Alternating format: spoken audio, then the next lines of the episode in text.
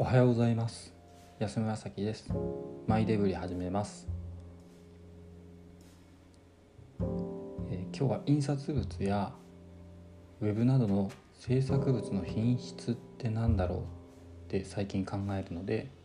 そのことについて話します。製造業であればその出来上がった製品それでいいか悪いかが分かります。これはその製造物が使う前に性能や機能が判断できるからなんだろうと思っています。例えばハサミなんですけども、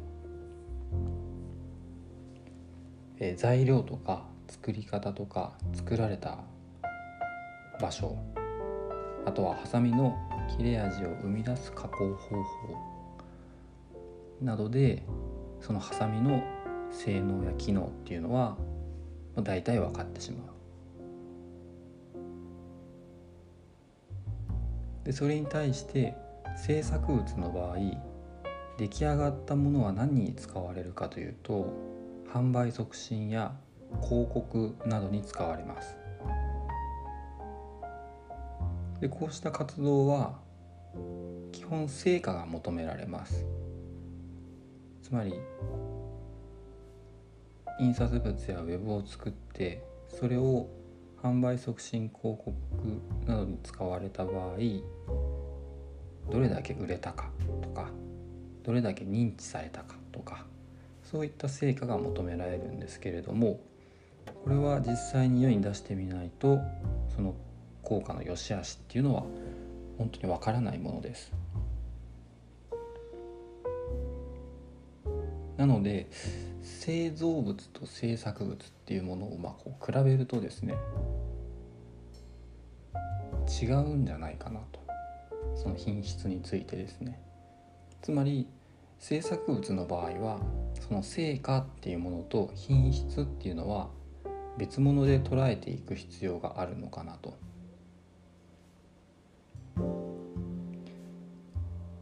実際に使ってみないとわからない制作物に対してじゃあ一体どこで品質を判断するのかと考えました。できっとそれはプロセスなんだろうなと思っています。今のところ。で制作というものづくりのプロセスにはいろんな工程があって、まあ、スケジュールがあってで締め切りがあります。でその一つ一つがスムーズな進行だったかとか、まあ、丁寧に対応できていたかとか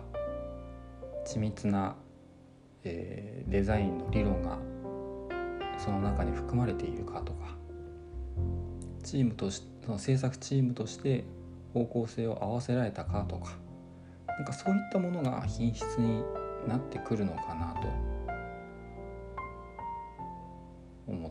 っています。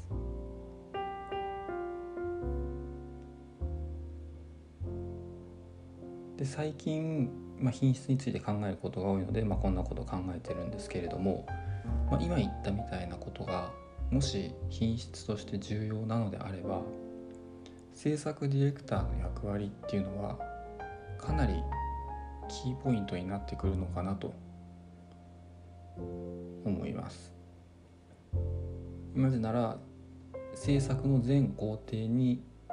ディレクターは基本的には関わるからです。品質をどこまで上げられるかはウェブディレクターウェブディレクターや制作ディレクター。そういった人たち、まあ、自分も含めてそういった人たちがどこまで品質を高められるかというのは今言ったみたいに進行管理だったり丁寧な対応だったりデザインの裏付けがちゃんとあるかどうかとか、まあ、締め切りまでにしっかり守っているか締め切りを守っているかとかですね。でただ品質っていうのは数値化をしないとその良し悪しっていうものが分かってこない分かってこないというかですね評価ができないものだとも思っています。スコアリングをして初めてそれは品質というものに、えー、ななるというか品質として認識できるものだとも思っています。なのでじゃあこの制作のプロセスをスコアリングして考えられるようにできれば